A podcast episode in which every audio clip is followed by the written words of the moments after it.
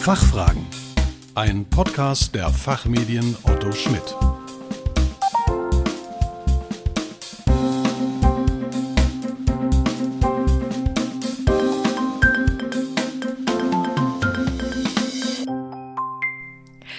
Hallo und herzlich willkommen zum Expertentalk der Fachfragen. Hier ist Kerstin Pferdmenges und heute sprechen wir über Unternehmenskultur.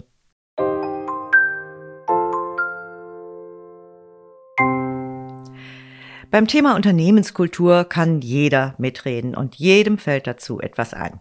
Typische Aussagen zum Beispiel, Kultur lässt sich nicht analysieren und verändern. Kultur kann man nicht messbar machen. Oder Kultur ist ein nettes Beiwerk. Doch gerade Unternehmenskultur, auch in Zeiten von Arbeitgeberattraktivität, sollte man nicht unterschätzen.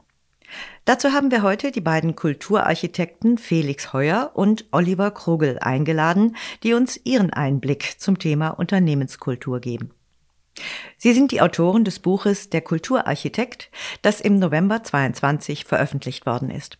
Auch sind sie die Geschäftsführer der Inno3 GmbH, einer Organisations- und Innovationsberatung mit 15 Beschäftigten. Sie sind seit vielen Jahren zusammen unterwegs, auch als Freunde, und bereichern die Unternehmenswelt mit ihren Themen Innovationsnavigation, Organisationsdesign und Kulturarchitektur.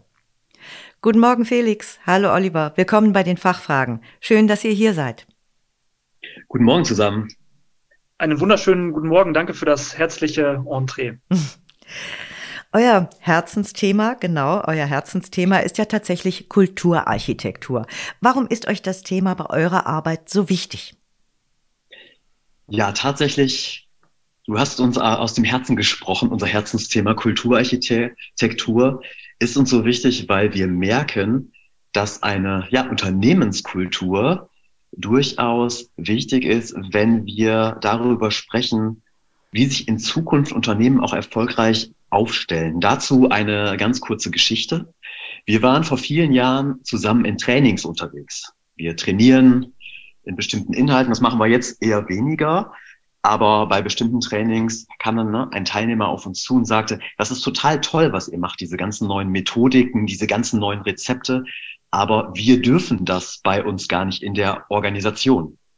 Und da sind wir hellhörig geworden bei dem Thema dürfen, bin ich nämlich nicht bei dem Thema Kompetenzen, was habe ich in einem Training gelernt, sondern was darf ich, was sind denn die Spielregeln, vielleicht die informellen Spielregeln einer Organisation? Und das hat uns nach und nach in den letzten zehn Jahren mehr und mehr auf das Thema Kultur geführt, nämlich was ja so der Manövrierraum der Mitarbeiter und Mitarbeiterinnen in der Organisation überhaupt ist und ja, wie oder Schrägstrich, ob sich ein Freiraum überhaupt so gestalten lässt. Wann und mit welchen Themen kommen Geschäftsführerinnen und Entscheider aus den Unternehmen denn auf euch zu? Ja, das ist ganz unterschiedlich. Ähm, also man denkt jetzt ja, ja, sie kommen direkt mit dem Kontext äh, Kultur auf uns zu. Verbessert mal bitte die Unternehmenskultur. Also hier und da mag das vielleicht mal passieren, aber wir sind davon überzeugt, dass es immer eine gute Synchronisierung mit der Strategie der Organisation braucht. Das kann ganz unterschiedlich sein. Das kann äh, eine große Organisation sein, das kann auch eine Einheit sein, ne? beispielsweise Sales oder Marketing, die dann sagen, ja, wir haben hier, wir haben hier irgendwie ein Thema, beispielsweise vielleicht auch mit dem Empowerment der, der, der Mitarbeiterinnen, vielleicht auch ein Führungskräftethema. Und darüber kommen wir dann auch in den Prozess, ähm, immer mit dem Top-Management, weil wir ganz klar sagen, ähm, Unternehmenskultur lässt sich in erster Linie nur von oben erstmal entwickeln, wenn das Top-Management dahinter steht. Und dann natürlich in einer guten Kombination damit, dass die äh, MitarbeiterInnen dann ehrlich partizipatieren dürfen äh, an diesem Prozess. Und dann geht es im ersten Schritt oft darum, ja, sogenannte Business Needs, das ist auch das Wort, was wir so prägen, also unternehmerische Herausforderungen mit dem Top-Management äh, auszugestalten. Ne? Und dann sind es Themen wie Profitabilität, also ist unser Geschäftsmodell noch profitabel? Ähm, Arbeitgeberattraktivität beispielsweise. Ähm, also inwiefern ist äh, unser, unsere Organisation eigentlich attraktiv für Arbeitnehmerinnen, gerade in Zeiten des Fachkräftemangels ein Thema, was äh, immer wichtiger wird. Oder beispielsweise auch äh, Innovationsfähigkeit. Das heißt, braucht es vielleicht neue Produkte, Services, weil unser aktuelles Geschäftsmodell funktioniert zwar noch, aber ja, wenn man mal die nächsten fünf, sechs Jahre so abschätzt, wird das vielleicht schwieriger mit dem bestehenden Geschäft. Das mal so eine Auswahl an, an Themenkomplexen. Mhm. Kultur und Kennzahlen. Danach wird ja sicher aus dem Management oft gefragt. Was antwortet ihr darauf? Ja, tatsächlich ist es so, dass wir oftmals diese Aussage hören, ja, Kultur, nettes Beiwerk. Kultur lässt sich doch nicht messbar machen. Kultur in Kennzahlen, ja, da ist der Obstkorb doch auch ganz gut, der Kicker im Büro, der Billardtisch und jetzt haben wir sogar noch die Vier-Tage-Woche, ja, am besten. Ähm, damit kommen wir nicht weit. Und Oliver hat das ja gerade auch schon gesagt. Wir verbinden Kultur immer mit den unternehmerischen und strategischen Herausforderungen der Organisation. Also wir treten nie an als Kulturarchitekten und sagen, wir verändern mal eure Kultur zum Selbstzweck. Insofern ist dahinter auch die Frage der Messbarkeit. Und nehmen wir jetzt mal an, wir sind bei dem Thema Innovationsfähigkeit. Ja, wie kann ich denn eine Innovationskultur messbar machen? Wir bedienen uns da tatsächlich sogenannten KPIs, Key Performance Indicator oder auch OKRs, Objective and Key Results, um zu schauen, ja, woran merken wir denn dann, dass wir ein Stück weit im Rahmen von Innovationskultur weitergekommen sind? Wie zum Beispiel, überprüft doch mal, wie viel Innovationsvorhaben ihr in diesem Jahr auch gemacht habt. Wie viele Ideen für neue Geschäftsmodelle habt ihr denn auch auf die Straße gebracht? Wie funktioniert bei euch ein Innovationsprozess? Wo holt ihr euch mal Kooperationen ab? Und das sind natürlich Dinge, die kann ich natürlich messbar machen, wenn ich nachher schaue, was habe ich mir vorgenommen und inwieweit sind meine Kennzahlen zum Thema Innovationskultur, als Beispiel jetzt nur, ne, eben auch erfüllt worden. Und dann habe ich ja wirklich eine messbare Größe. Oder ich sage, ich möchte auch bestimmt mit einem bestimmten Betrag, ähm, bestimmten Umsatz an Innovationsvorhaben machen. Und dann habe ich wirklich eine belegbare Größe. Und das sichert sich das dann eben auch den Platz im Management-Cockpit, dass es nicht mehr heißt Innovationskultur. Ja, wir haben da mal was Schönes gemacht, sondern wir haben aufgrund von Kennzahlen eben auch Dinge erreicht und eine Veränderung festgestellt.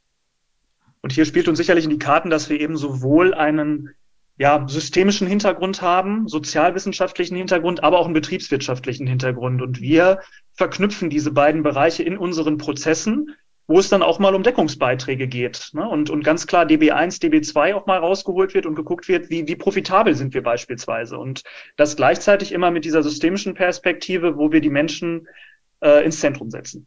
Gerade fiel schon das Stichwort Fachkräftemangel. Der ist ja nun überall. Und ist auch eine ziemliche Herausforderung. Wie kann aus eurer Sicht das Culture Board Organisationen dabei helfen, das anzugehen? Ja, ist eine sehr gute Frage und da gibt es sicherlich viele Antworten drauf. Ähm, mal so eine ist sicherlich, ähm, viele ähm, Organisationen sprechen ja gerade auch über Purpose, über den Sinn, um die, über den Zweck. Und das hat auch viel mit dem Purpose von Inno3 äh, zu tun. Denn wenn man mal so einen Vergleich äh, heranzieht, beispielsweise aus dem ehrenamtlichen Kontext, äh, Schiedsrichterinnen, die im, beispielsweise im Fußball oder wo auch immer jeden äh, Sonntag auf den Platz fahren, sich da, ähm, ich überzeichne es jetzt bewusst ein bisschen, äh, beschimpfen lassen von beiden Mannschaften. Es regnet draußen und äh, sie machen das nächste Woche dennoch wieder, weil sie davon überzeugt sind, dass es etwas Gutes ist. Und das hat viel damit zu tun, dass es ihr Verein ist und sie etwas einbringen können. Sie können ihren Verein gestalten. Und wir glauben, und davon sind wir wirklich überzeugt, und das soll jetzt gar nicht so esoterisch äh, klingen, dass sich Organisationen davon etwas abschneiden können, was diesen Sinn und Zweck angeht. Und ähm, konkret auf die Frage äh, nochmal geantwortet, ähm, das Culture Board hilft sicherlich dabei, genau das mal rauszuschälen. Also wo können MitarbeiterInnen mehr mitgestalten? Ehrliche Partizipation im Rahmen von Leitplanken. Das merken wir auch immer wieder, dass vielen gar nicht die Strategie klar ist, weil es vielleicht nicht kommuniziert wird, weil es vom Topmanagement nicht übersetzt wird. Und dabei helfen wir dann sicherlich im ersten Schritt auch. Also was ist überhaupt die strategische Ausrichtung? Und innerhalb dieser Leitplanken versuchen wir dann genauso Formate herauszuschälen, wo MitarbeiterInnen ja eine gute Partizipation erleben können und merken, ey, das ist ja meine Organisation, ich bin hier gerne und ich werde wertgeschätzt. Und tatsächlich merken wir immer wieder, es ist verstärkt wahrzunehmen in den letzten Jahren, wir kommen ja auch viel rum, wirklich branchenübergreifend, dass das Thema Fachkräftemangel, wir finden keine neuen Leute, wir müssen sogar die Experten und Expertinnen 67-Jährige zurückholen, damit wir noch das Know-how auf die Straße kriegen, dass das ein Riesenthema ist. Und wir sind eben davon überzeugt, dass die Unternehmen Mitarbeiter, Mitarbeiterinnen finden, wenn es eine Kultur ist, wo ich auch gerne bin. Wir erleben auch Gegenbeispiele, nämlich zu sagen, naja, ich bin hier mal angetreten mit ganz vielen Ideen, aber ich habe nicht den Manövrierraum, das ist die Einstiegsfrage, wo wir von diesem Manövrierraum, Gestaltungsraum gesprochen haben, den habe ich hier gar nicht. Ich sehe das bei anderen Unternehmen ganz anders. Ich gehe dahin. Und eine These ist tatsächlich, wenn ich eine Unternehmenskultur habe, mit der ich mich identifizieren kann, habe ich auf Dauer auch eine Arbeitgeberattraktivität und keinen Fachkräftemangel, weil ich aufs Pferd Kultur gesetzt habe und damit gleichzeitig auf die Arbeitgeberattraktivität eingezahlt habe. Das kann man nachvollziehen. Abschließende Frage an euch beide, Felix und Oliver. Was sind eure Inno3 Visionen und Ziele mit Blick auf euer Thema, die Kulturarchitektur? Ja, wir sind ja im Bereich Kulturarchitektur, was übrigens auch so unsere Wortschöpfung ist, die letzten zehn Jahre unterwegs gewesen und haben auch diesen Begriff, den Kulturarchitekten geprägt. Wir zertifizieren ja auch, also haben eine Zertifizierungsreihe mit TÜV Personenzertifikat der Kulturarchitekt und eine Vision, ähm, bin sehr gespannt, Oliver, was du als äh, ja, mein Geschäftsführer, Kollege und Freund gleich auch noch sagen wirst, ist sicherlich, dass Kulturarchitekten Bestand in jeder Organisation haben und genau ja, für die Kultur, für die Kulturweiterentwicklung aufgrund von strategischen Grundlagen sorgen wie zum Beispiel ne, die Arbeitgeberattraktivität nach vorne zu bringen, Innovationskraft zu stärken, Profitabilität zu stärken.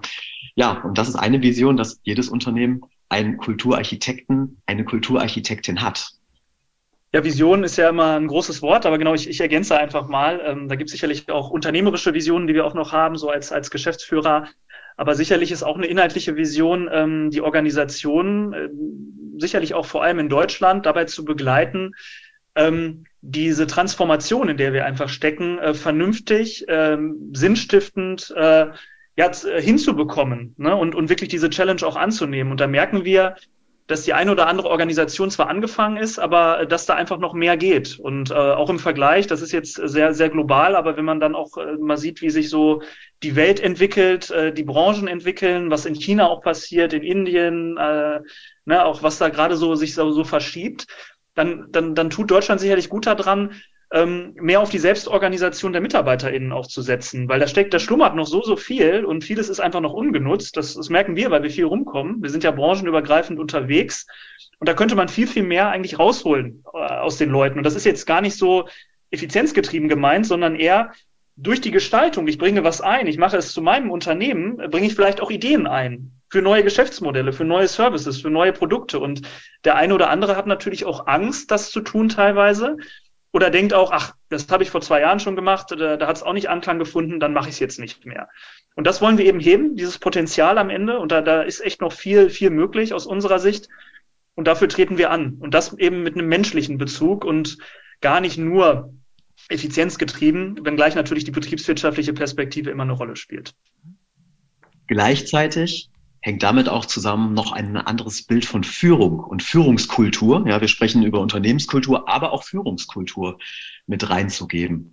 Wir glauben, dass so das alte Bild von Führung autokratisch, diktatorisch, wie es ja durchaus in einigen Unternehmungen auch ist, wirklich ausgedient hat. Und wenn ich über Mitgestaltung spreche, ich mehr einen ermöglichenden Führungsstil bringe. Man spricht ja auch von Servant Leadership, oder transformationale Führung. Das ist sicherlich ein eigener Podcast nochmal wert.